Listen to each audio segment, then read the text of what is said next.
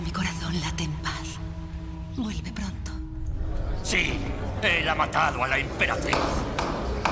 Haré que te decapiten por esto, Corvo.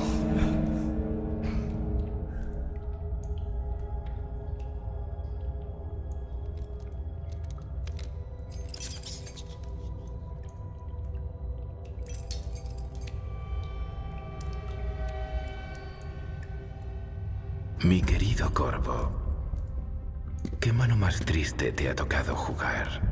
La emperatriz está muerta y todos creen que has sido tú. Pero nosotros sabemos lo que pasó, ¿verdad?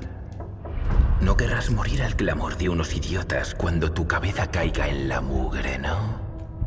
Podemos hacerlo mejor. Y para ponerlo más interesante, mi marca.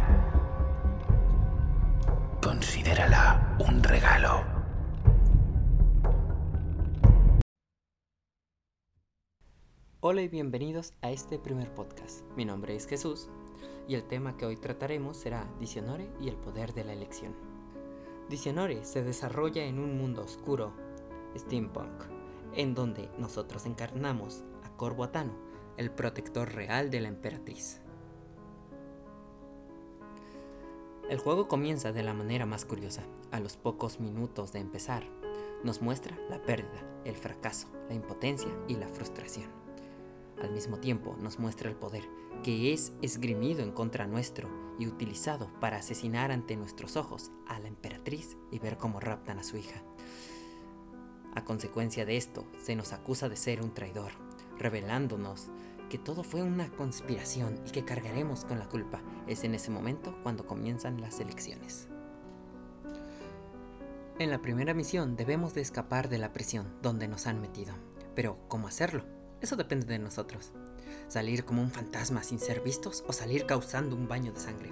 Si causamos una carnicería nos veremos enfrascados en multitud de combates. Si elegimos el sigilo tendremos que pensar cómo evitar el ser vistos.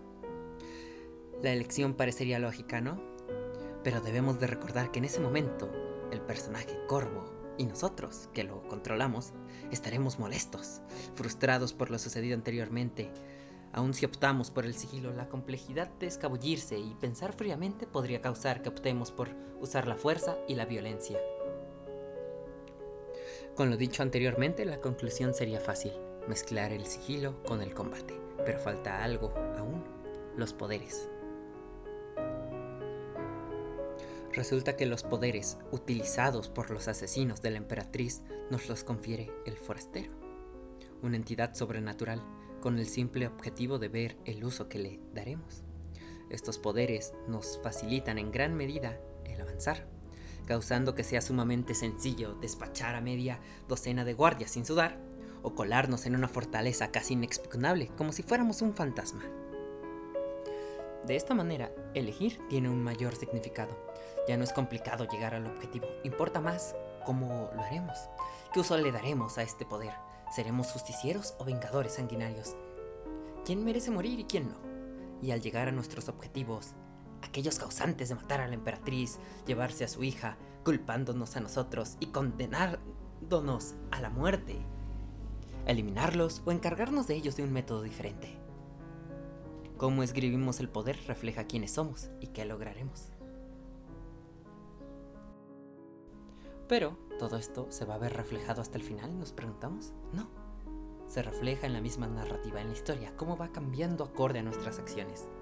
Si, por ejemplo, nos dignamos a ir por ahí como un fantasma, la gente hablará de cómo fueron asesinadas personas o desaparecieron cosas y nadie vio nada y que somos un fantasma. Si por otro lado somos un carnicero, nos pondrán un apodo, el carnicero de Dunwall. Y verán cómo somos viles asesinos, cómo los guardias temen por sus vidas. Y esto al mismo tiempo causará algo. El escenario va empeorando o mejorando. En la ciudad hay una peste, la cual no hemos de olvidar, está dañando todo. Esta peste aumenta o disminuye con la presencia de ratas, y las ratas se ven atraídas por cadáveres. Si dejamos un resto de cadáveres por ahí regados en una esquina, en otra, aun si los escondemos, las ratas se lo comerán tarde que temprano. La ciudad tendrá más infestación, habrá más hambruna, infestaciones, pánico, porque hemos matado personas, guardias que hacían su trabajo, mal que bien, tiranos o gente corrupta que tal vez debían morir, pero que al matarlos o deshacernos de ellos de una manera sanguinaria damos un muy buen ejemplo. Y la segunda forma en que este juego de manera magistral nos muestra cómo nuestras acciones repercuten en el futuro es muy sencillo, con una niña. Emily, la hija de la emperatriz que es secuestrada, pues debemos de salvarla, ¿no? Al poco de salvarla, ella empieza a verse influenciada, su actitud, sus dibujos y hasta cómo nos ve. El ejemplo que le damos va a forjar en gran medida la mentalidad de la niña. Y si ella es la princesa, ¿quién será la emperatriz? ¿Qué estaremos dando de ejemplo? De esta manera el juego nos muestra tres cosas que parecerían obvias. Primero, el escenario que vamos forjando inmediatamente. En segundo lugar, el ejemplo que damos. Y el tercero, el futuro. Nuestras acciones, el cómo hemos esgrimido este poder, ¿van a forjar un mejor imperio o uno peor? ¿O lo van a llevar a su condena?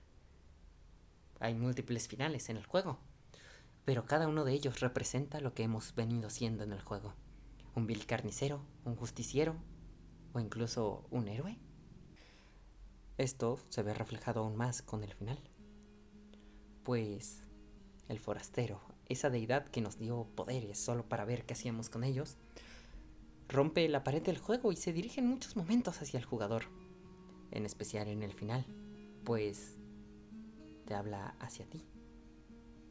Porque ¿qué sentido tiene hablarle a Corvo, a quien controlamos? Del final, nos lo narra a nosotros, nos dice cómo desembocaron nuestras acciones. Lo malo o lo bien que lo hicimos. O qué tan divertido fue para él. Bueno, eso sería todo. Cuídense y hasta la próxima.